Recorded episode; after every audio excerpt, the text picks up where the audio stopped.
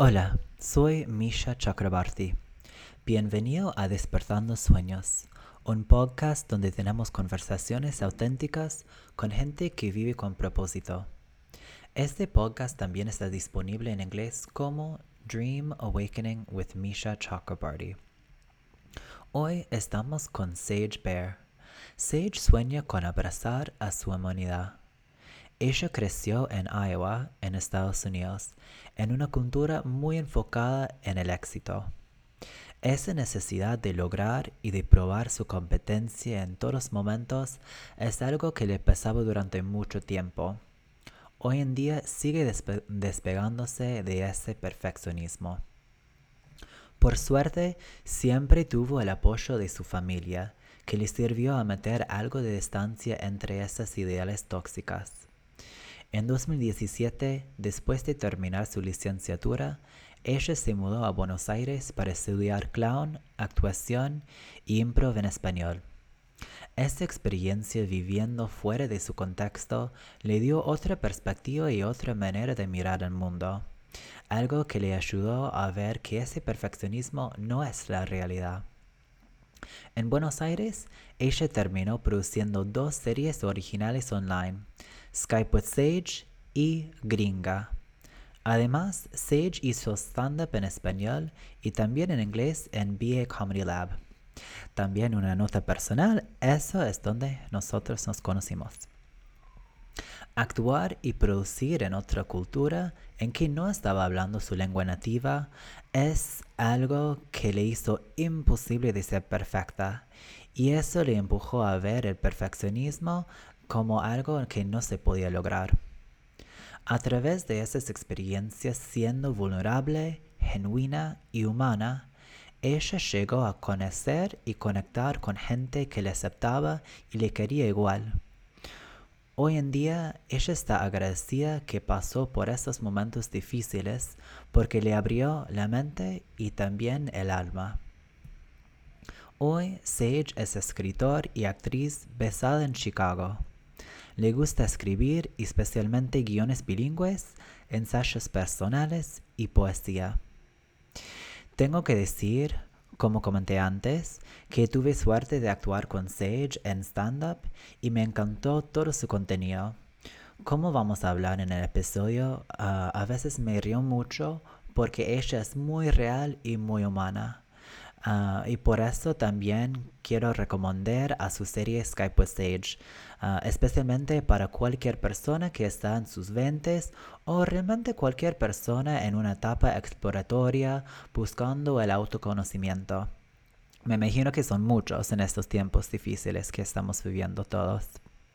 Bueno, en la descripción voy a poner todos los links para el canal de YouTube ah, de Skype with Sage y también su Instagram. Bueno, además en el episodio también uh, Sage lee una poema de Ana Testa, um, un, escritor cordobés, y su libro se, se llama Poemas para Juan y otros para el resto. Damos la bienvenida a Sage Bear. Hola Sage, ¿cómo estás? ¿Cómo te sentís hoy? Muy bien, ¿cómo estás, Misha? Bien, muy bien, gracias. está, muy lindo verte y, ya, ya ver tu, sonrisa hermosa me, me, levanta el día, así que bien. Qué lindo. sí, sí. Em, bueno, estamos hablando justo ahora de cómo la situación complicada en que estamos con la cuarentena, la pandemia y eh, la verdad como tener la oportunidad de tener conversaciones así con gente como vos, creo que es algo lindo que surgió de todo eso, así que um, sí, estoy muy emocionado de hablar con vos hoy.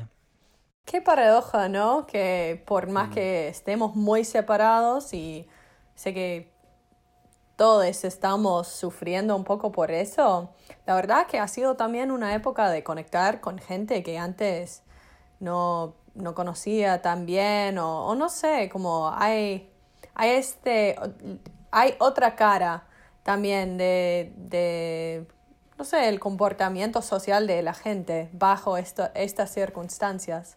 Por ahí nos damos cuenta un poco que tenemos que, hay que hablar por... por Tal donde cual. sea, por Zoom, si no puede ser en persona. Exactamente. Uno busca otra manera de conectar con, con sus amigos, familia, sus conocidos y, y uno mismo. Y hablando de eso, te quería preguntar sobre, sobre vos. Entonces, Sage, contame, ¿cuáles son tus sueños? Ah, mis sueños. Bueno, em, bueno, eh, diría que mi sueño principal es escribir, principalmente guiones, pero también me gustan escribir, eh, o me gusta escribir em, poesía y ensayos y ficción. Estoy un poco haciendo por ahí un poco de más con esto esos días. Em, pero me gustaría escribir eh, cosas que son bilingües, que em, eh, sirven para producir algo colaborativamente, series, eh, películas, proyectos así em, de multimedia. Em, así que esto, esto es mi sueño, básicamente es crear en conjunto y tengo un interés eh, especial en em, eh, contenido que sea un poco novedoso con, al, al nivel lingüístico, que sea bilingüe, trilingüe o que eh, viva entre idiomas. Así. Me encantó, me encantó. Em, bueno, obviamente nosotros no hablamos castellano nativamente, creo que, creo que eso se nota, entonces como tu interés de hacer algo bilingüe, como ya se nota y es algo para mí hermoso. Bueno, siempre me gusta hablar de como dónde surgió los intereses, porque ya, ya hablamos de- del hecho que estamos en cuarentena y eso a veces no- nos empujó de, de mirar un poco más allá, de reflexionar. Y mm, entonces estas pasiones, estos sueños que, que tenés ahora son cosas que, ¿cómo, cómo llegaste a, a, no sé, querer y, y empezar de tomar pasos para cumplir estos sueños? ¿Es algo que, que siempre era importante para vos o es algo que, no sé, que, que surgió hace poco? Bueno, creo que es un poco, eh, es una mezcla de los dos, porque siempre me gustaba escribir, siempre eh, vivía en un mundo de imaginación eh, y, y empecé a actuar también cuando, no sé, estaba en el colegio, por ahí. Eh, así que tenía esas dos pasiones pero la conexión con, con el castellano, con aprender otro idioma y em, realmente interesarme en, en las posibilidades performativas de trabajar en un idioma no nativo surgió em, en la universidad, em, porque estaba estudiando letras y sobre todo español y, y portugués. Y me acuerdo que estaba también eh, en una obra, em, formaba una parte de una obra em, eh, y tuve la oportunidad de traducir un trecho de la obra al portugués y fue un trabajo duro y divertido. Y, y después pude meterla en la obra, así que yo estuve ahí como hablando portugués en el medio de la obra y quedó hermoso. Y la intención nunca fue eh, hacerme pasar por una brasileña, nada así, fue como otra cosa, como eh, la oportunidad de traducir, la oportunidad de hablar un idioma que no es el mío y intentar comunicar algo. Y al final no, no es tan diferente que actuar en, en inglés para mí, porque siempre estás traduciendo, siempre estás leyendo o creando algo y intentando encontrar la, la manera de dejarla pasar por ti y, y comunicarla de alguna manera. Eh, y bueno, así surgió. y después me vine a Buenos Aires.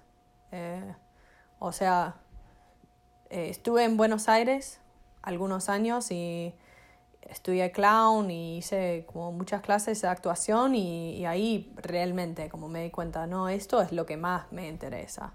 Me encanta eh, lo que pasa em, cuando no tenés defensas, mm. porque estás sin como tus armas lingüísticas em, que tenés en tu idioma nativo y tenés que realmente como dejar que las cosas te pasen en el escenario. Eh, eso para mí fue, fue hermoso. Ay, me encantó. Em, bueno, dijiste muchas cosas que pienso que son muy valiosas, ah, valiosas y em, bueno, uno es que como lo que pasa cuando no estás hablando tu lengua nativa y, y no tienes tus armas lingüísticas, como, como dijiste, porque mm. yo, en mi experiencia, lo, lo reidentifico porque, porque yo siempre quería pertenecer, siempre, siempre buscaba como ah, estar como los demás y quería sentirme, no sé, como parte del grupo. Mm. y, y, era difícil tenerlo. Y eh, me imagino, pero no llegar a pertenecer como me, me despertó otras cosas y me, me, enseñó cómo conectar de otra forma. Y me encanta mm. lo, que, lo que dijiste sobre, bueno, cuando a veces aún en tu lengua nativa, como hay cosas que son difíciles, capaz alguien creciste de otra forma que vos, o no sé, tú tuvo otras experiencias. Entonces, puedes hablar de cómo no sé, viviste en varios lugares, hice mucha, hiciste mucha actuación. ¿Puedes hablar cómo llegaste o cómo el proceso de tratar de conectar con gente distinta, en idiomas distintos, en contextos distintos y, cómo, eso, cómo es la experiencia para vos? Mm. Bueno, em, ha sido como uno de los privilegios de mi vida que pude como eh, tomar clases en, varios lugares y conocer a muchos artistas em, increíbles em, en, Estados Unidos, en Chicago, en San Francisco, en, Buenos Aires y incluso una vez en, Brasil. Em, mm. eh, qué privilegio. creo que lo que me dio trabajar con gente de otra cultura fue em, una perspectiva que, ahora trabajo en mi propia cultura, que es mm. realmente como no asumís, no, no, sabes lo que, lo que alguien como te está intentando comunicar. Em, como dejate ser, como venir fresca a una conversación, a una interacción. Em, esto como creo que a veces se congela o se oxida cuando estás en tu propia cultura porque mm. sí, tenés esta base con la gente y por ahí conoces a alguien y lo ves y te fijas y ves, uh, esto es lo que me está presentando, veo su identidad, veo cómo se presenta, veo eh, que, dice esta cosa y no la otra, o que usa esa palabra pero no la otra, y chao, categorizada. ¿Viste? Em, y porque no tenía este fondo lingüístico ni cultural en Argentina, em, tuve que conocer, como aprender, como estar em, completamente abierta porque no tenía otra opción. Mm. Em, pero creo que es, es, algo que podés escoger hacer todos los días, incluso con la gente que más conoces. Como em, dejar que se revelan em, eh, a ti, a vos. eh, dejate ser sorprendida eso es, es lo que lo que más me gustó y es algo que sigo trabajando, ¿no? Porque mm. creo que somos, los humanos somos muy yo por lo menos tengo muchos patrones, hábitos, eh, digo las mismas cosas, por ahí siento las mismas cosas, escucho los mismos temas para que tenga la, misma experiencia emocional escuchándolos. Em, y en los momentos que puedo como sacarme un poco de, todos estos hábitos y costumbres, em, por ahí crezco un poco. Así que mm. esto es lo que más me gusta. Es, eso me encantó, porque obviamente nosotros tenemos nuestras propias experiencias y, creo que aprendemos cosas valiosas y, no digo que, deberíamos simplemente olvidar todo lo que aprendimos y que, que no sirve para nada, pero me encanta lo que dijiste sobre cómo dejarte estar sorprendido y porque realmente cada vez como no, no podemos leer la mente de la gente, como no sabemos todo cómo es una persona exactamente. y siento que en mi experiencia, y me parece que en tu experiencia también, cuando uno viaja, uno está en, en un estado más abierto, como dijiste, cuando llegaste a, a, Buenos Aires, como era como una nueva etapa, como un nuevo comienzo, estabas completamente abierta a lo que sea, pero realmente podemos estar en este estado donde sea y aún en nuestro propio país, pero a veces como tenemos tanta historia nos cuesta como, no sé, encontrar este, este deseo de estar sorprendido cuando el vida sigue como siempre. Mm. Entonces, es, eso me encantó, me encantó lo que, lo que dijiste. claro. Y hablando de eso, hablaste de clown, que me parece como que lleva todo esto un poco más allá, un paso más allá. Como en mm. Buenos Aires empezaste desde cero y cuando haces clown estás como en un momento muy, muy vulnerable en frente de como mucha gente, estás muy presente. ¿Puedes hablar de esta experiencia visceral de ser clown y, cómo esto te cambió? Wow, cuando descubrí el clown, que fue en Buenos Aires mismo, eh, me, me cambió el mundo. Porque yo ya estaba en estado como medio sin defensas, mm. em, porque estaba viviendo afuera de mi país, sola, eh, estaba en un momento como 22 años, no, no sabía nada, no sabía qué hacer, em, ni qué pensar. y la, en el, la primera clase de clown que yo fui, fue como, bueno, eh, en este espacio, sí, todo eso como sigue igual, pero tenés como 100% permiso a, jugar de todo. Y eso, mm. la verdad, es, es, lo que hay en Clown, como te tirás. Em, y además, porque vos como no, no sos la única persona que se está tirando todo, como sobre todo en una clase de clown. Em, bueno, cuando llegas al performance, sí, estás medio un poco más solo, pero cuando estás en una clase de clown, em, todo el mundo está allá para aprender, para crecer. Nadie viene y piensa como, ¿qué como increíblemente sexy voy a ser en esa clase de clown hoy. Nadie viene con expectativa de, de, ser el mejor clown. Y si viene con esto, bueno, la única manera de ser el mejor clown es de fallar un montón. Mm. Em, así que te, te, vas a decepcionar, pero vas a encontrar algo mucho más profundo en esa decepción. Mm.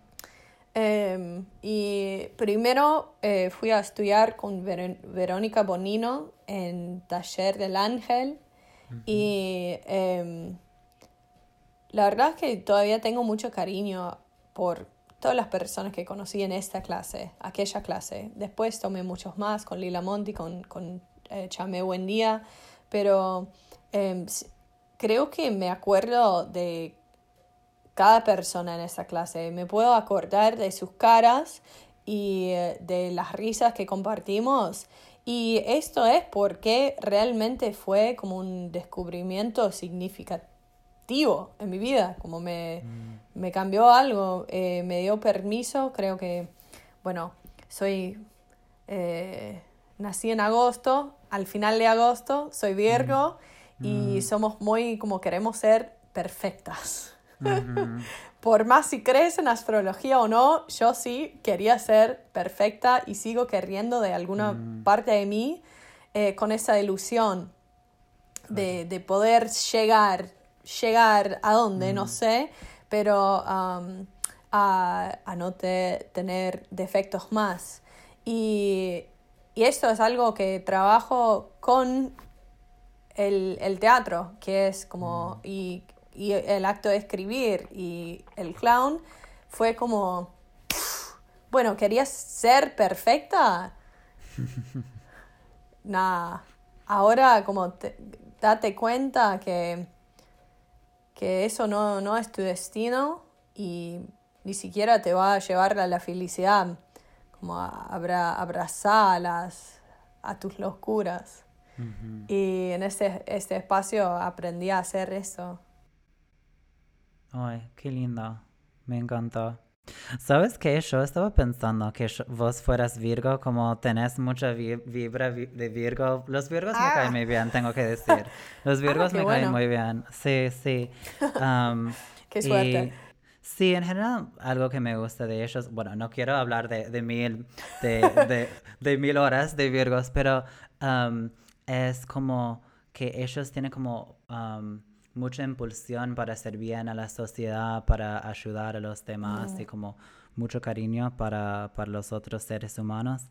Em, quería hablar un poco más de, de la, la, vulnerabilidad y las expectativas, porque creo que es algo, y el perfeccionismo, porque creo que es algo muy importante que dijiste y bueno, ahora este podcast está en castellano, entonces capaz la gente que escucha esto viene de como otra cultura que nosotros. Nosotros somos de Estados Unidos donde hay mucha cultura de perfeccionismo, de, de estar exitoso y como tu mirada en la sociedad es muy importante. Y creo, bueno, no quiero, no quiero como hablar por vos, pero en mi experiencia, como estar fuera de ese contexto, como me ayudó a sacarme un poco de esto. Y me parece que como tu clase de clown te ayudó. Pero quiero hablar un poco más de ahora, con todas las redes sociales, estamos comparándonos a todos. y ahora como todo lo que hacemos vive online para siempre. Entonces, ¿Puedes hablar un poco más de, aún en estos tiempos que estamos viviendo con redes sociales, en que sentimos capaz que es peligroso fracasar porque va a estar documentado para siempre? Um, ¿Por qué te sentís, o, si, si lo sentís, que es igual importante de estar vulnerable y no tener miedo de fracasar, como de, de ser como genuino um, en el medio de este mundo falso y como perfeccionista? Mm, es tan complicado, ¿no? Em, creo que sí, lo hace aún más, aún más importante, como dijiste. Y eh, cuando, cuando dijiste antes que viajar y estar fuera de contexto te, ha, como, mm. te abre un poco, ¿no? Em, yo veo un fenómeno en, en las redes sociales. Yo la, la red que conozco más es Instagram, em, es que em, veo ejemplos de gente como sobre todo de Estados Unidos, unos influencers que están viajando por todo el mundo y, ponen contenido que es igual al contenido que puso el otro influencer y sacan una foto igual y, y me pregunto, ¿En qué momento realmente te fijaste en algo y te dijiste, qué interesante? ¿O qué sería mm. esto? O um, si, si realmente te dejaste como ver, ver dónde estabas, porque creo que mm. eh, te, te, pone una especie de... Em, una visión, no sé cómo decirlo en español. Yo tampoco cómo decirlo. Ay, no. no yo, sabía. Llegué. claro, yo pensé, hoy vemos cómo andamos con eso, vemos si llegamos a comunicar todo, pero sí, ahora no tenemos nadie para Bueno, pero onda como sos un caballo y, y solo podés mirar para frente. Claro. ¿No? Como solo mirás para la foto de Instagram o el post Claro. de Instagram o eh, depende de tu, tu estética. Como, Claro. pero, pero hay como una estética para todos en Instagram ahora. Y podés cumplir con eso y chao, estás bien, tenés como tus likes y te sentís orgulloso y Mm, y todo. Pero, em, pero no, esto como es una ilusión. Las redes sociales son una ilusión. Em, no es tu vida. No debería ser tu vida. La persona que, que, que posteas no sos vos. Em, pero podés como representarte, podés poner cosas que, que te parecen graciosas o que te parecen buenos, si querés como compartir tus opiniones. Eso puede ser muy importante, pero es una representación que vos estás presentando al mundo. Y, y es una extensión de lo que buscamos hacer siempre. ¿no? Eh, cuando eh, nos vestimos, cuando vamos a charlar con alguien, nos estamos presentando. Así que no es, no es que es lo más extraño del mundo, pero tampoco es verdad, tampoco sos vos. Y creo que las redes sociales, em, como se nos hace un poco más difícil distinguir entre la representación que, que queremos, querramos eh, em, compartir y, y quién somos, sinceramente. Y,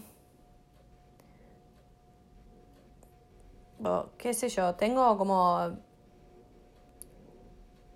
Soy pesimista un poco sobre las redes sociales, pero creo que si podés buscar de dejarlas por lo menos cuando estás hablando con alguien que te interesa, déjala, como que deja de... No tenés que estar conectado 100% de- del tiempo y... Y fracasá como públicamente si querés. Como anda a fracasar. Y, pero lo único es que em, sabe que no sos vos. Es una representación de algo en vos que fracasó y está bien. Y si ves a alguien haciendo cualquiera en las redes, o si ves a alguien que parece tener la vida perfecta en las redes, bueno, sabe que no, no es así. Tampoco tiene que ser como esa binaria de, bueno, la veo tan feliz en Instagram, pero sé que está deprimida, como no tiene que ser tan así. Puede ser que ella Claro. está espléndida y Claro. que es hermosa y que se toma unas fotos hermosas porque está feliz. Claro. Eh, no tiene que ser todo negativo, pero es una representación. mm, Así que, no sé, otra herramienta, ¿no? Que tenemos y tenemos para navegar. Yo, em, yo por mi parte he decidido como dejarme hacer lo que quiero.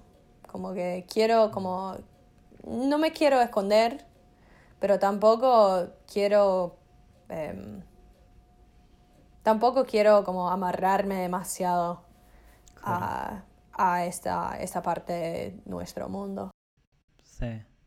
No, a mí me, me parece perfecto eh, lo que dijiste. Para mí como las redes son una herramienta y como de, de como saber lo que son, como de no tener desilusiones y de pensar en como nuestra, nuestra propia agencia. A veces creo que como depende de tu cultura, puede ser que tenés la idea que las cosas te están pasando o que, que no tenés opciones, pero las redes están ahí, puedes usarlas, puedes no usarlas, puedes usarlas de la forma que a vos te parece bien. Entonces, eso primero pienso que es algo muy valioso que dijiste. Um, y además dijiste algo sobre cómo identificar con, las co- con el fracaso y no, porque a veces, bueno, al menos yo cuando estaba creciendo, yo pensé que cuando yo fracasé o yo hice algo malo o alguien me criticó, que, estaba, que esta persona estaba criticando mi alma, pero realmente estaba criticando como algo puntual que hice y como yo no soy esa acción, yo puedo tomar esa información y después yo puedo cambiar no sé, mi comportamiento. Entonces, como no es que estaba diciendo como, vos, Misha, sos horrible, no, simplemente como que, que, me estaba compartiendo información y puedo como cambiar o no cambiar como, como estoy haciendo. Entonces, lo que dijiste sobre desidentificar con, con no sé, tus con las críticas que recibís o como tus fracasos es tan importante en habilitando tu capacidad de, de vivir más y, y, de estar más presente y de no tener miedo de intentar algo y, fracasar. me encantó lo que, lo que dijiste sobre esto. Hmm. Sí, es un trabajo para toda la vida, ¿no? Porque yo, lo que dijiste, ah, que, que parecía que te estaban criticando el alma, mm. yo todavía como me, me cuesta mucho, me cuesta mucho mm. si alguien me critica, me cuesta mucho si hago algo mal. Eh, me siento muy mal. Mm. y, y, me cuesta como superar esto y decir, mira, es la chance crecer, tómala y, y estás bien, perdonate, pero como no, no, no ignores tampoco que el hecho de que sos humana, sí. Y creo que es un, eh, pienso en un choclo, ¿viste? Como que vas mm. sacando, puede ser que el choclo tenga miedo en el momento cuando le van a sacar la cáscara. como que, que mira, no, no saques mi ropa. No, esto como me gusta, es una parte de mi cuerpo, es una parte de mi ser. Pero realmente están revelando lo, lo, mejor de ti, Choclo.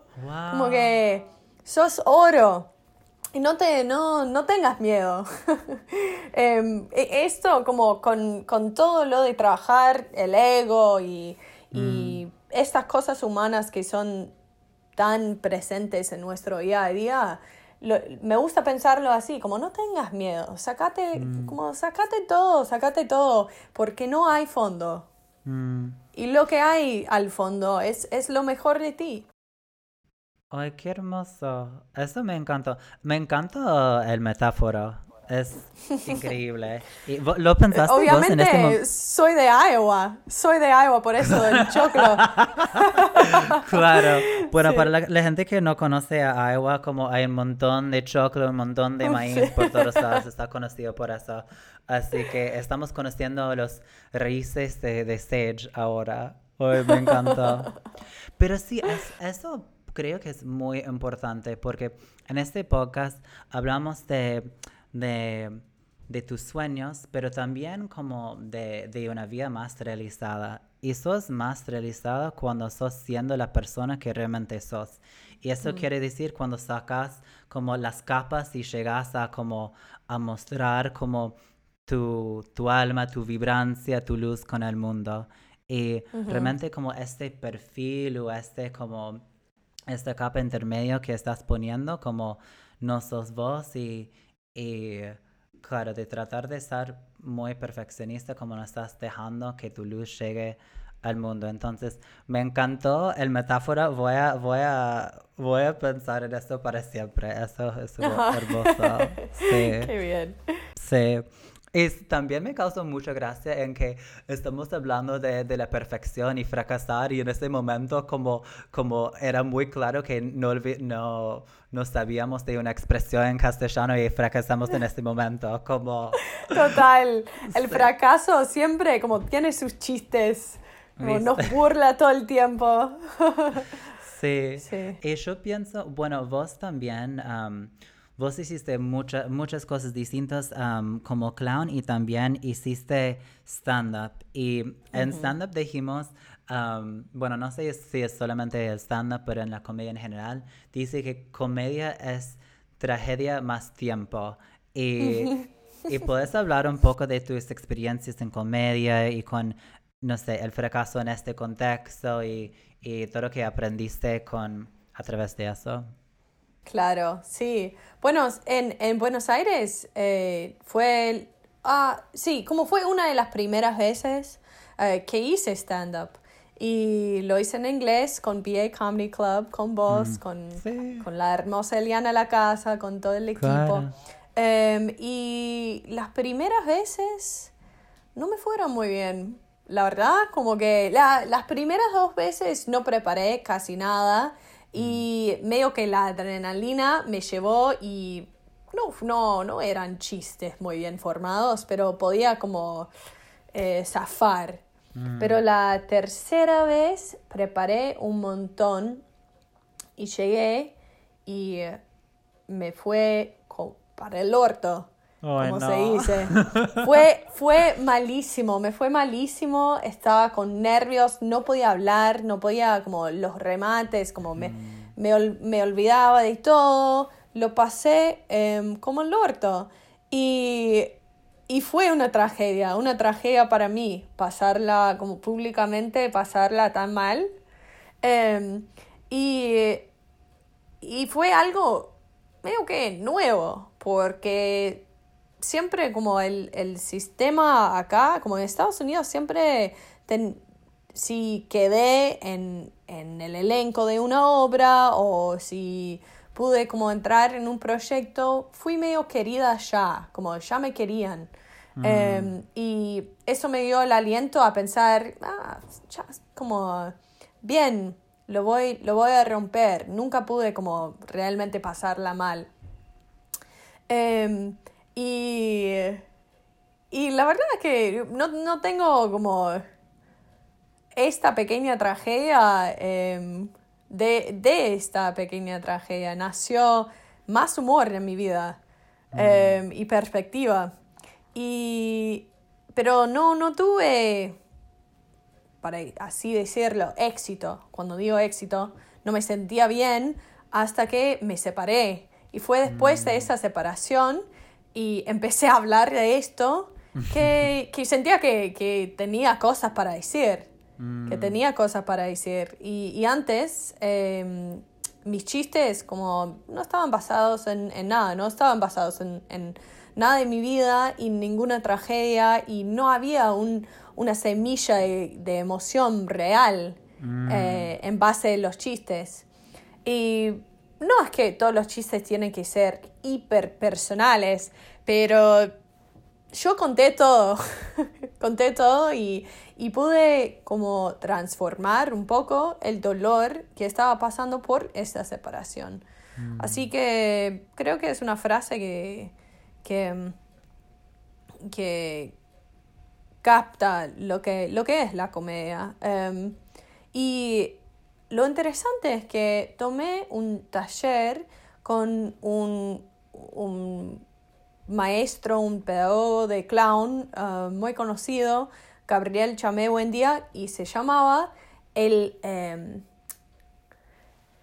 el trágico placer del clown, creo que fue así, o el, el placer de la tragedia, algo así, y eh, conecta todo de nuevo, porque la comedia como es esto que, que podés construir de la tragedia, del fracaso, de, de pasarlo mal, de pasarlo como el orto.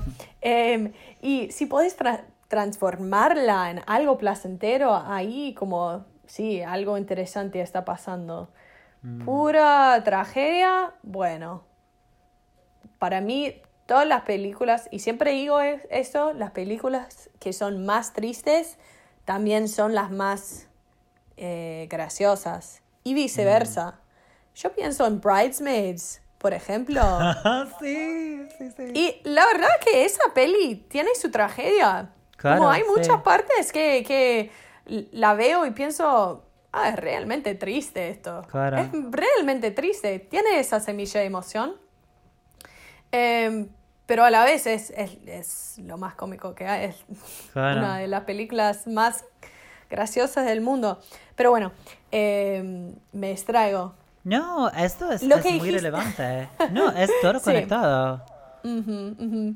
Sí, pero sí, básicamente desde em, esa tragedia personal, esa separación em, no, normal, no, no fue una tragedia enorme, pude como compartir algo nuevo y Mm, lo hizo todo como valió la pena, claro. 100%. Pasarlo mal, si podés transformarla, vale la pena. Claro. Sí, aún si simplemente, si, si no puedes transformarla como es parte de la experiencia humana, pero siento que como lo que dijiste es, es como, yo, yo me ident- identifico mucho porque siento que hay, hay varias maneras para, am, para que algo puede ser gracioso. Como a veces la gente se ríe simplemente porque se identifica con algo. Como, ay, eso me, re- me, me pasó, um, yo, yo siento como visceralmente lo que decís, entonces río por- me río por eso.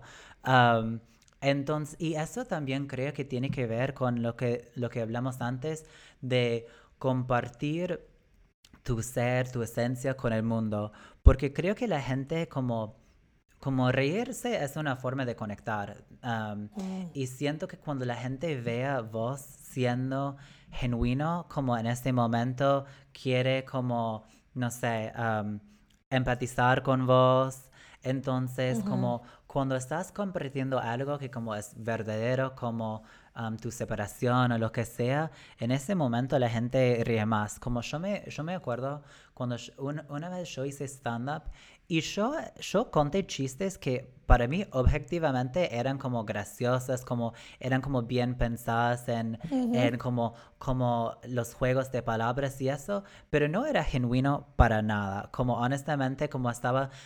Es como estaba haciendo observaciones, pero no eran cosas que sentí visceralmente. Estaba como observando Ah. cosas, pero no era muy propia. Y la gente, no, por eso la gente no llegó a conectar con mi contenido. Pero en otro momento estaba hablando de cosas capaz no tan profundas, pero era como muy propias y la gente vio que, ay, bueno, esto es algo que realmente está pasando a Misha y también me pasó a mí. Y en ese momento llegué a conectar mejor y la gente, la gente le encantó.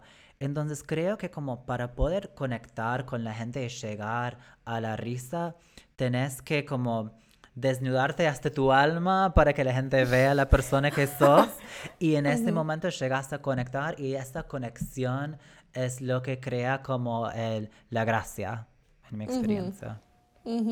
Sí, sí, estoy, estoy de acuerdo. Sí. Sí, y vos ya, ya como tenés un montón de experiencias como conectando con gente, con teatro, con clown, con stand-up. Um, y también um, algo que, que dijiste antes que yo pienso que es, es muy importante anotar eh, son um, las cosas que realmente como te importa en el largo plazo. Y, y las cosas que son, no sé, que, que pensa- que, que vas a acordar para siempre, porque hablaste de tu, de una de tus clases y, y dijiste que, bueno, siempre me voy a acordar de eso y las personas ahí, porque es una, una experiencia muy transformadora.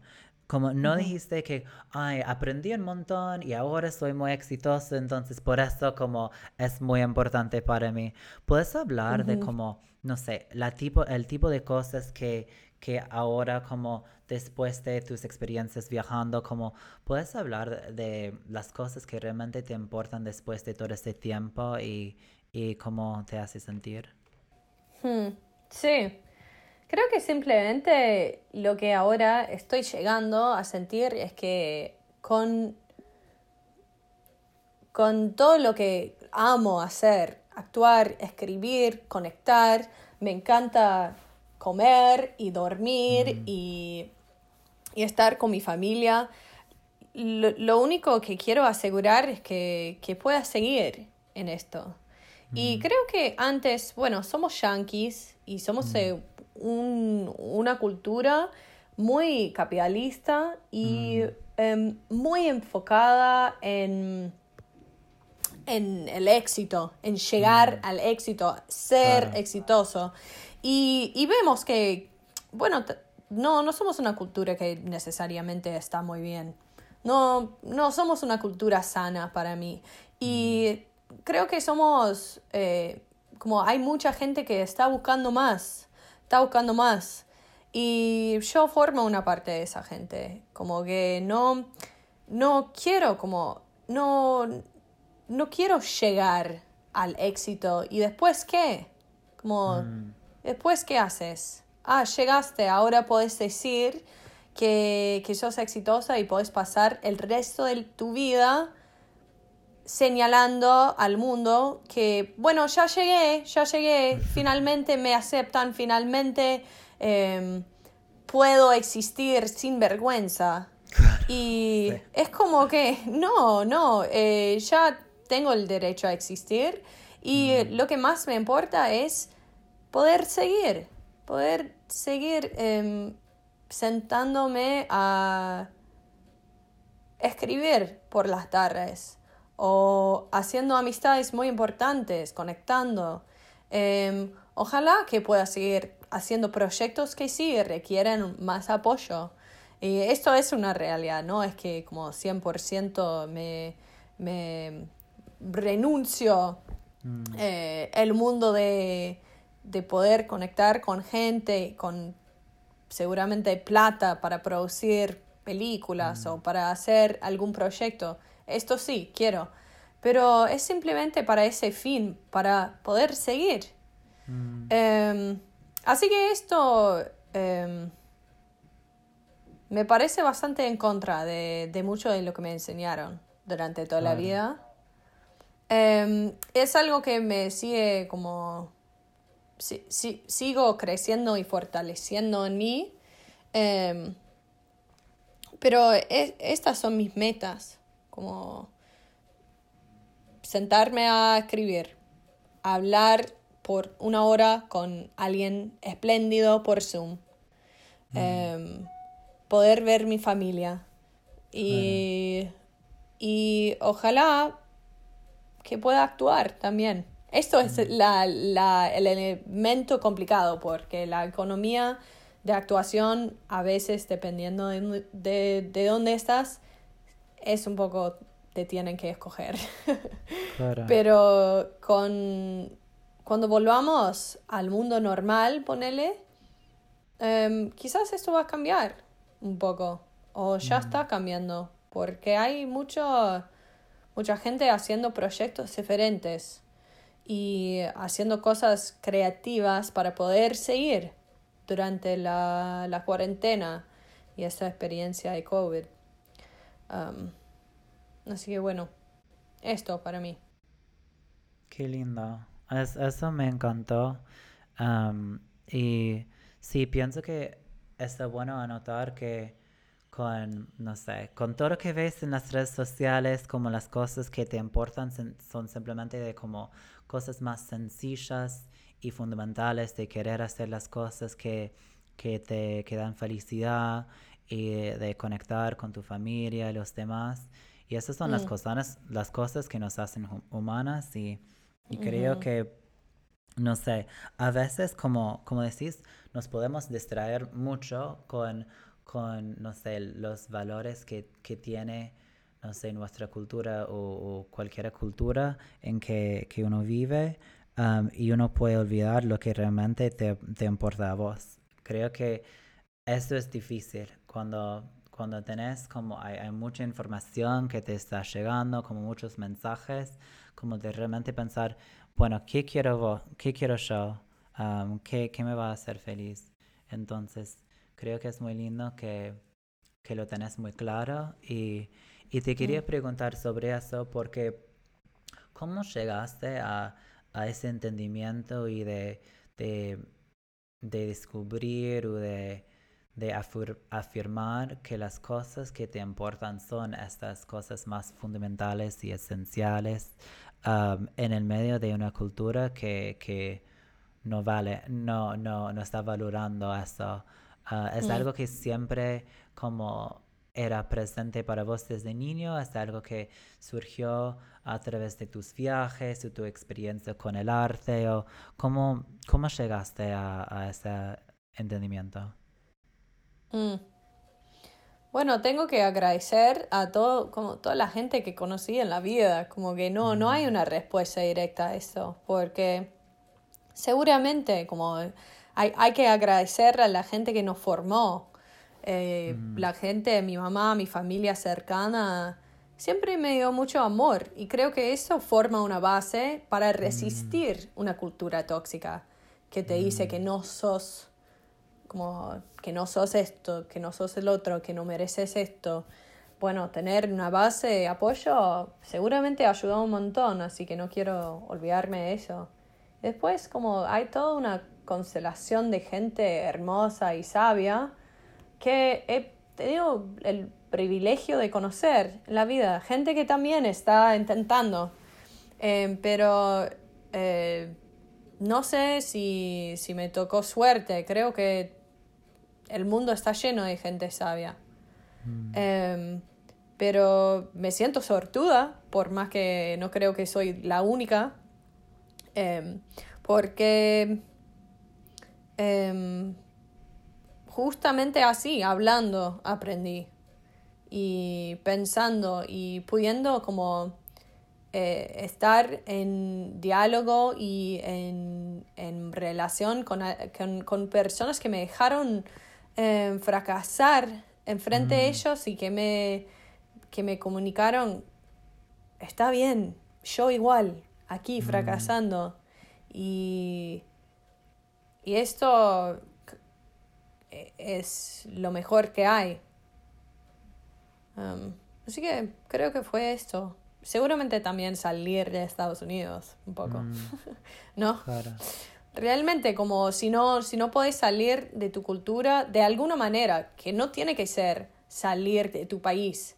Quiere decir como salir de, em, de lo que te envuelve, como la cultura que te envuelve. Puede ser tu familia, puede ser la, la, tus amigos. Algo que te deja como ver con otra perspectiva todo lo que te rodea. Te va a ayudar em, verlo de esa otra per- perspectiva. Claro. Sí, tal cual. Siento que, am, como hablamos antes, como hay muchas maneras de, de llegar a, a algo, como puedes llegar a ese entendimiento, no sé, con un viaje en auto que haces solo, cuando estás fuera, lejos de tu familia, ah, de tus amigos, la sociedad, como donde no cruzas con ninguna persona, puedes hacer, como, no sé, como trekking y, y conectas con la naturaleza o vos mismo. o puedes viajar afuera, como puede ser, o puedes simplemente estar en tu cuarto meditando y puede ser solamente unos 20 minutos, puede ser algo muy, muy sencillo que no requiere que, que vayas a ningún lado. Como a veces uno piensa Claro. que, que tiene que hacer mucho, que tiene que invertir muchos recursos, pero realmente como ya tenemos todo adentro, simplemente tenemos que, que no tener miedo de conectar con eso o de de dar, darnos cuenta que esto existe y es accesible. Um, entonces sí, me, me encantó lo, lo que dijiste. Um, y también creo que sí, como lo que dijiste sobre conectar y las personas en tu vida, eso es, es esencial porque creo que una expresión como vos sos la combinación de las cinco personas con, con quienes hablas más enseguida o algo así. Y, mm, y es cierto, como las interacciones que tenemos o, no sé, la- las relaciones en nuestra vida como no- nos forman. Y cuando yo pienso en lo que aprendí en la universidad, no es lo que me enseñaron en los cursos, porque honestamente no uso eso todo el día, entonces como no, no me, como ya, ya, ya se me fue de la mente. Pero Ujú. lo que, lo que sí quedó conmigo son las conversaciones que tuve con gente de, que, que era distinto de mí am, y, y no sé, las conexiones humanas son, son los que más me enseñaron en la universidad. Entonces sí, creo que conectar es esencial y hay, hay un montón de maneras para conectar, no hay, no hay uno solo. Sí. Bueno, hab- hablamos de muchas cosas ya, pero hay algo, un proyecto muy lindo que hiciste que creo que tiene que ver con todo lo que hablamos, con conectar con mucha gente de, de muchas culturas, que tiene que ver con, no sé, de, de tu, tu, camino en la vida y como todo lo, lo difícil y lo lindo que viviste. Y, um, y es, un, es una serie que, que hiciste que se llama Skype with Sage. ¿Y puedes Mm. hablar un poco de eso y, y como la conexión entre eso y como todo lo que hablamos ya? Total. Bueno, Skype with Sage salió hace, hace poco en YouTube em, y es una serie que produje con em, Isra Cabral y Manu Salaño y em, lo, lo hicimos hace un poco más que un año en Buenos Aires, eh, filmado casi todo en Boedo y Palermo. Y mm, es una serie ah, bilingüe que se trata de, de Sage, un personaje obviamente muy cercano a mí, em, que está eh, viviendo en Minnesota, en lo de sus viejos, pero está llamando a todos sus amigos que están en Buenos Aires y en varios lugares por el mundo. Y intenté, eh, yo, yo la escribí, la serie, eh, justo cuando tenía tipo 22 años, así que literal estaba como escribiendo cosas pasadas en las conversaciones en, eh, en que estuve.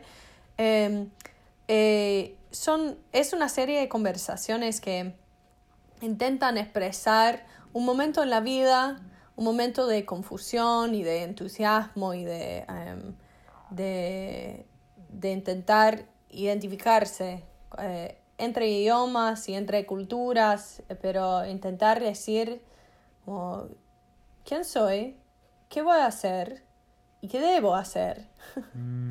Em, y, y bueno, cada episodio dura entre 8 a 12 minutos y son em, como la, el elenco es, es increíble, incluye personas increíbles como Eliana La Casa, que ya nombré, eh, también Chris Condomí, un comediante genial, eh, hace del novio de Sage, Mateo, y él también trabaja en dos idiomas.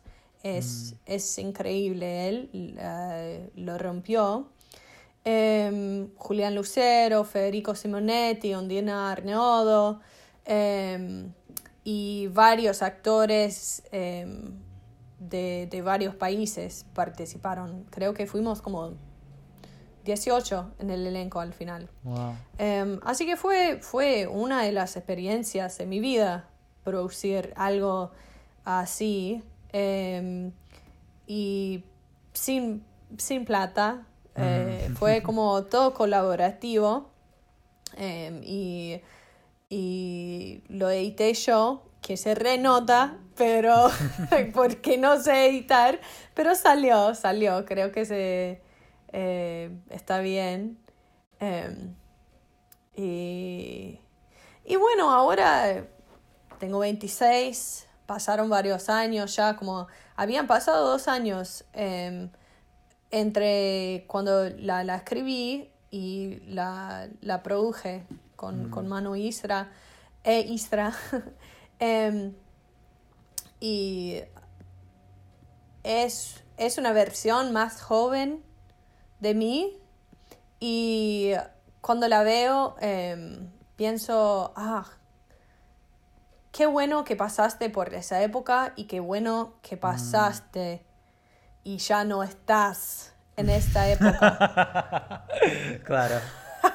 sí. es mucha confusión, es mucho como en sí mis- como estar siempre pensando en, en sí misma y quién soy, qué hago, eh, qué están haciendo los demás, qué debería hacer, debería ser como ella o como él, Eh, quién tiene la razón, quién sabe. Eh, y, y también un poco de comedia que se, se basa en el, el choque entre culturas y diferencias tragedia también que se basa en esto. Em, así que bueno, que si, si están escuchando ese podcast y no la vieron, Mm. em, está en YouTube, está todo disponible y, y fue muy divertido producirlo. Y más que todo fue básicamente casero. Fue como todo cine guerrilla, eh, colaborativo y em, mucho compañerismo eh, compartimos durante el proceso. Así que eso es uno de los orgullos de mi, de mi vida. Ay, qué lindo, qué hermoso. Sí, sí, me encantó. Sí, Diana, vamos a poner um, toda la información de Skype with Sage en la descripción, así que um, por favor míralo y como, mm. como dijo Sage, como la conexión entre como los actores se nota y es muy lindo y es muy humano.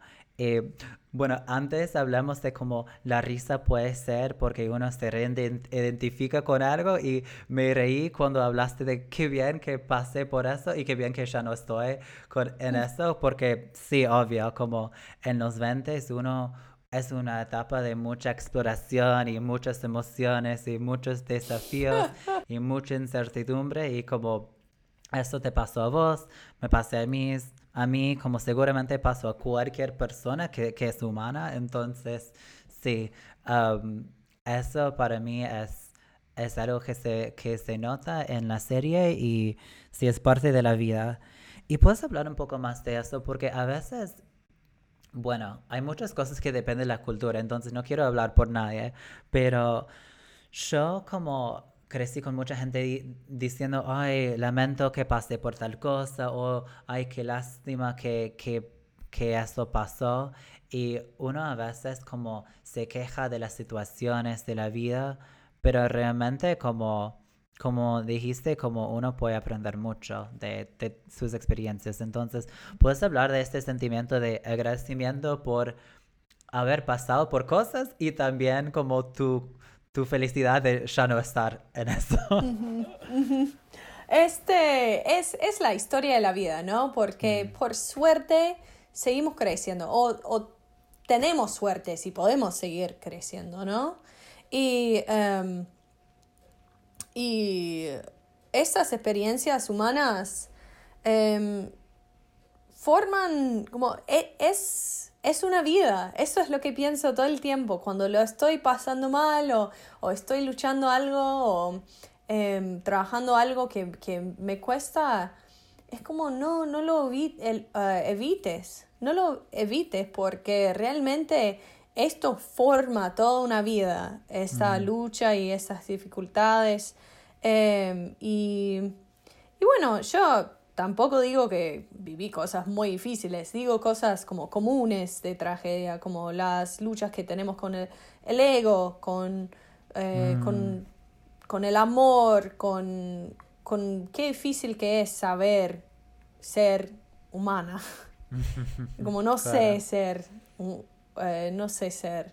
Em, pero eh, si me dejas, ahora promociono un poco un trabajo que estoy haciendo con un, un, poeta, una poeta cordobesa, y me hiciste pensar en, en algo, un, poema de ella, se llama Ana Testa, es una cordobesa y compré su libro en eh, la Feria del Libro de Nono, un pueblo mágico eh, de tras la sierra y em, tiene un poema eh, que es romántico, em, pero está hablando básicamente de un amor que ya pasó y que existe un mundo en que sigue viéndolo y sigue con ganas de besarlo.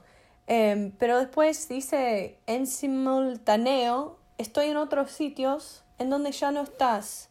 Y pienso que recordar es un modo de honrar quienes fuimos de agradecer el amor dado, de abrazarnos cuando sea necesario. No necesito tu consentimiento. Estás aquí, independientemente de qué otros lugares estés habitando hoy en simultáneo. Y simultáneo. Em, eh, pero me, me, hiciste acordar de esto porque recordar es un modo de honrar quienes fuimos de agradecer el amor dado, de abrazarnos cuando sea necesario.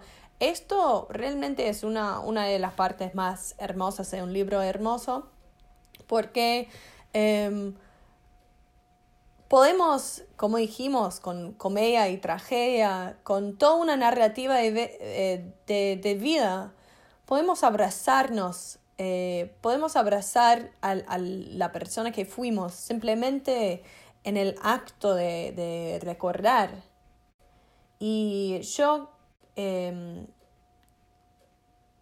amo como la idea que puedo entrar en mis recuerdos Mm. y de alguna manera cambiarlos. Si me son muy difíciles, puedo entrar y ver lo que era y, y, acordarme de todo, pero en esta versión soy yo, soy yo hoy. Y entro y abrazo a la persona que fui. Y mm. veo todos sus errores y veo todo lo que me, me, sigue dando vergüenza o dando rabia eh, o que me sigue poniendo triste y me puedo abrazar en este recuerdo.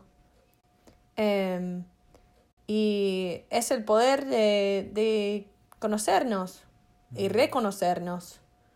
Así que el recuerdo puede ser una herramienta para aprender a, amar esas, estos recuerdos, por más que sean difíciles.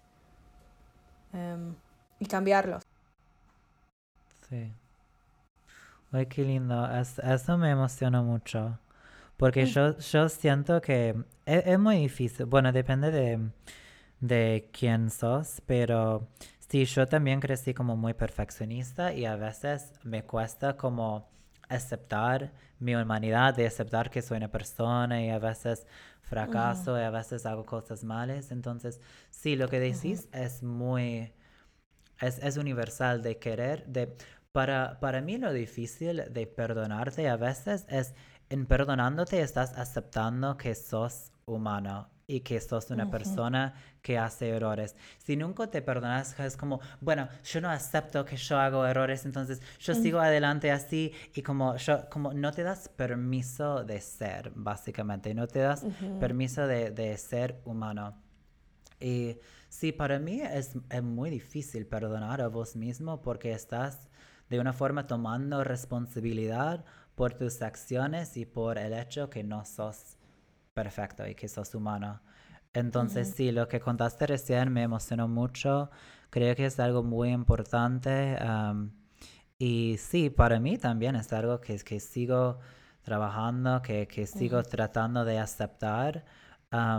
Y es otra cosa que, que, quiero seguir hablando en este podcast, de como, la idea es que como, en, como, a menos que como llegaste a nirvana y como la conciencia como total, vamos a seguir como conectando con nosotros mismos, con el mundo, vamos a seguir examinando nuestro ego, vamos a seguir como, no sé, reviviendo traumas y cosas y y es simplemente una cuestión de como, no sé, de estar honesto con vos mismo, de tratar de, de, de estar en paz con tu humanidad y de conectar. entonces, sí, gracias por lo que compartiste, que es hermoso y, y e, es muy importante para, para todos, especialmente ahora que estamos en tiempos tan difíciles de, de tener paciencia con nosotros y los demás. Algo que quería hablar, otra, bueno, tenemos otro podcast en inglés y había una invitada que habló de como ella también, vos me contaste que trabajaste en una tienda de café.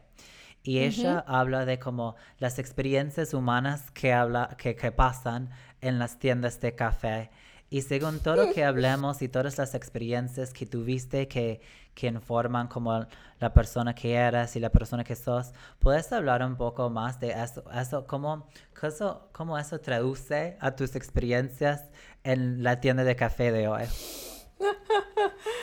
oh, es, es increíble, sobre todo porque estamos en un momento tan loco y nadie puede como, bueno, por más que tu, tu cara está escondida, la humanidad está en plena vista porque todo el mundo se como está enloqueciendo, me parece. Em, así que Eh, bueno, en el, en el café lo paso bien porque veo mucho, como mucha gente muy buena que viene y obviamente todo el mundo usa eh, barbijo, y, pero veo como algo que siempre me ha hecho emocionar. Y mm. sé que el, como la cafeína es muy adictiva y por ahí como tenemos un problema con la cultura de café, pero lo que veo muchas veces es alguien que viene y ha pedido algo que le va a hacer sentir bien. Como que, y por muchas personas, este momento en el día creo que es un momento bastante especial, sobre todo como los papás que están como en casa todo el día trabajando y también con los nenes y mm. como el nivel de estrés está muy alto o em, hay, hay como...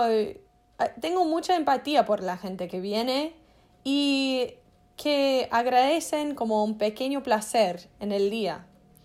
Em, y te digo, el otro día eh, hay, hay, un señor que viene literal todos los días, también es increíble el privilegio de esta persona que literal hay gente que viene y piden un café 7 dólares todos los días.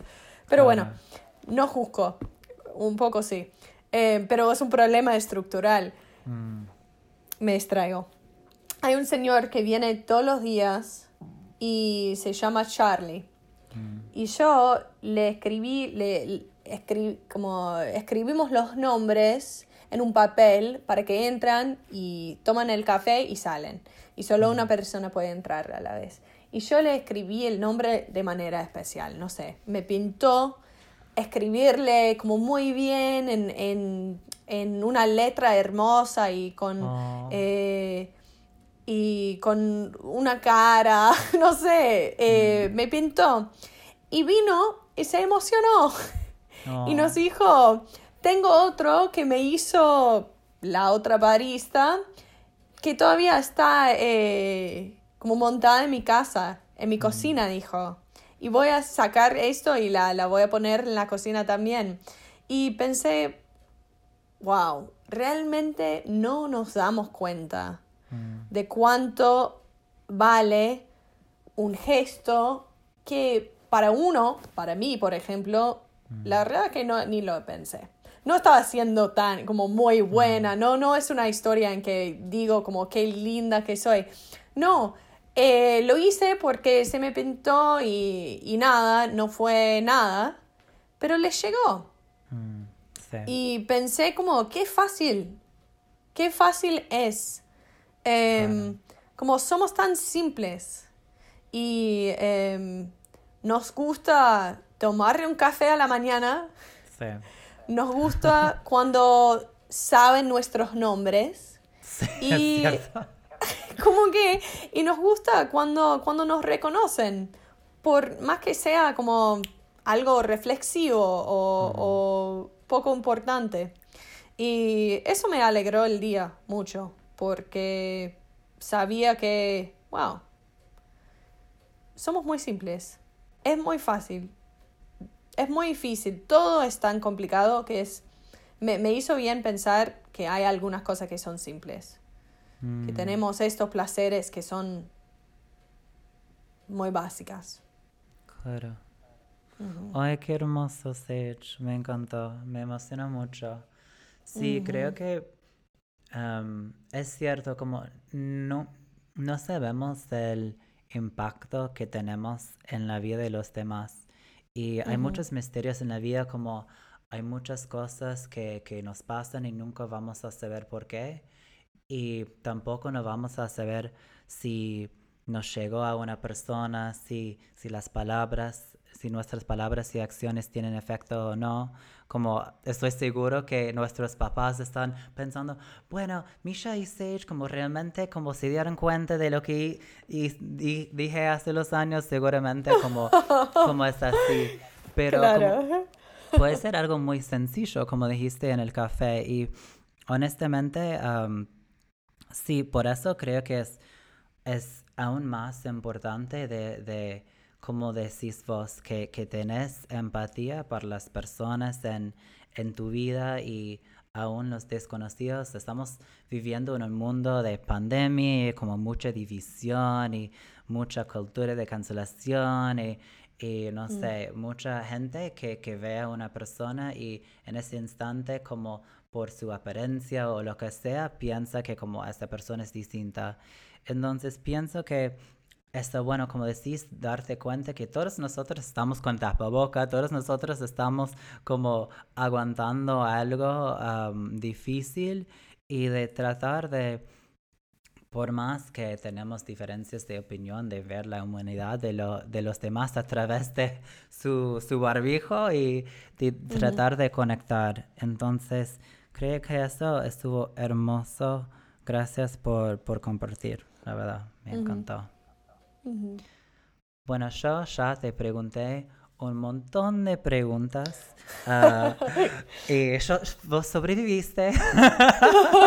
sí, y hablé, yo hablé un montón de cosas, cualquiera, seguramente algunas, pero lo pasé genial. Ay, me, me alegro mucho.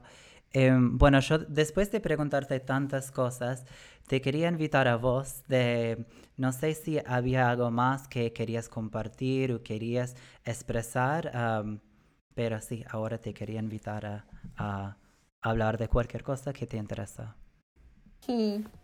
Bueno, em, me siento inspirada, que es increíble porque no es la primera vez que hablamos en estas semanas mm. y, y me sentí muy inspirada la, la última vez que conectamos. Em, siempre amo hablar con vos. Tenés un don y, em, y no sabes cómo me hace bien, obviamente, hablar, eso mm. quedó claro, pero conectar y, y me, me, diste la oportunidad de pensar em, en cosas que, que no pienso explícitamente tan Em, con tanta frecuencia. Así que te agradezco esto y... Y sí, que me, me alegró el día. Ay, qué, qué hermoso. Sí, vos también, como me hiciste el día, y también te quería agradecer por estar, por abrirte, porque es muy difícil abrirse, especialmente en el mundo en que vivimos hoy. Entonces, significa mucho para mí que, que estuvieras, que te abriste, que compartiste tantas cosas muy lindas y personales. y, y, sí, me hiciste el día y Ay, no sé, ahora, ahora estoy sin, tenía tantas palabras antes, ahora estoy sin palabras, así que... Ah. Siempre es así. sí, bueno, gracias por estar, gracias por compartir, gracias por enseñarme cosas, porque como, como dije, siento que es a través de, de compartir, de conectar a, a, nuestras experiencias juntos, que uno va aprendiendo, que uno va viendo el mundo de otra forma, así que Gracias por amplificar mi mundo y, y por estar y por conectar. Gracias, Sage. Gracias a vos, Misha. Bueno, te mando un abrazo y, y ojalá que nuestros pasos se, se, cruzca, que se crucen en, en el futuro, ojalá en persona. ojalá que sí. Un beso. Un beso, cuídate mucho. Chao, Sage.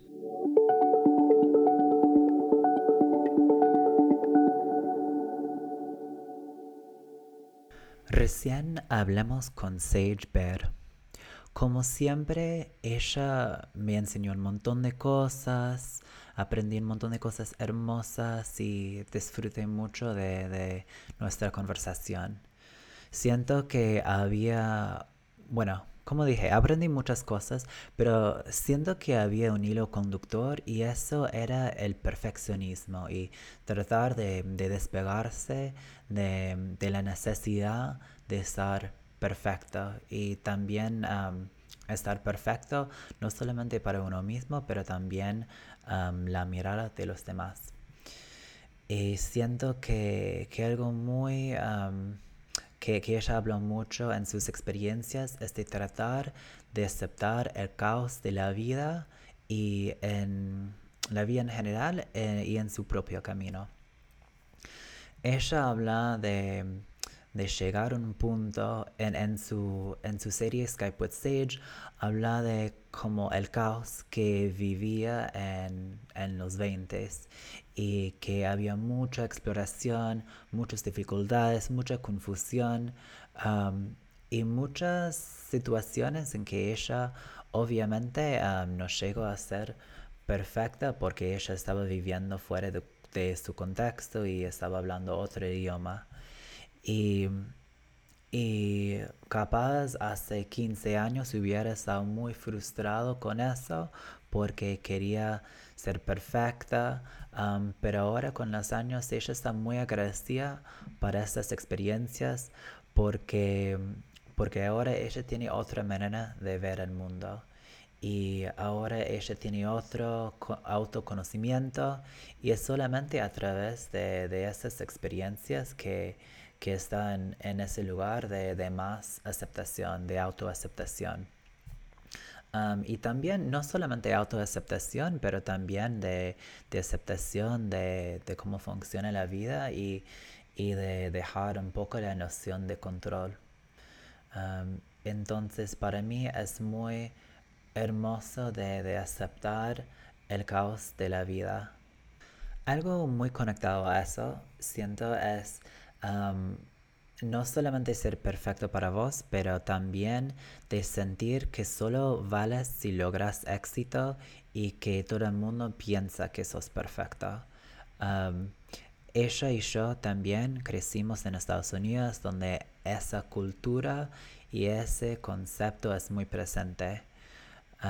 entonces, no sé si es tan relevante para una audiencia hispanohablante. Siento que hay más, hay más espacio para hacer, pero también ahora todo el mundo está viviendo en un mundo con, con redes sociales en que todo el mundo está presentando como un lado que por más que capaz estás feliz, como e, es una proyección, es otra cosa de que hablamos en el episodio.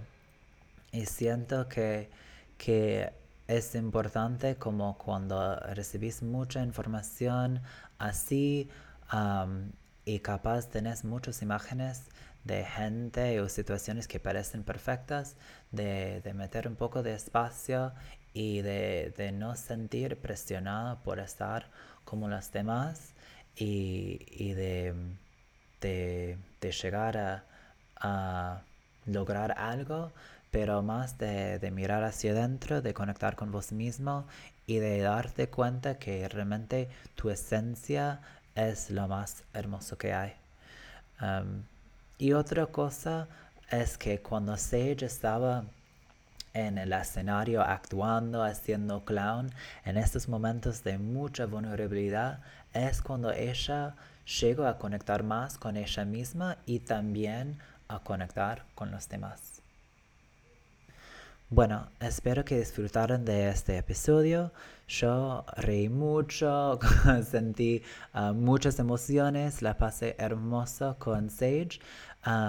y voy a poner toda su información para que, para que puedan aprender más de ella y mirar a su serie online. y volvemos en dos semanas con otro episodio de Despertando Sueños. Que estén muy bien. Abrazo. Chao.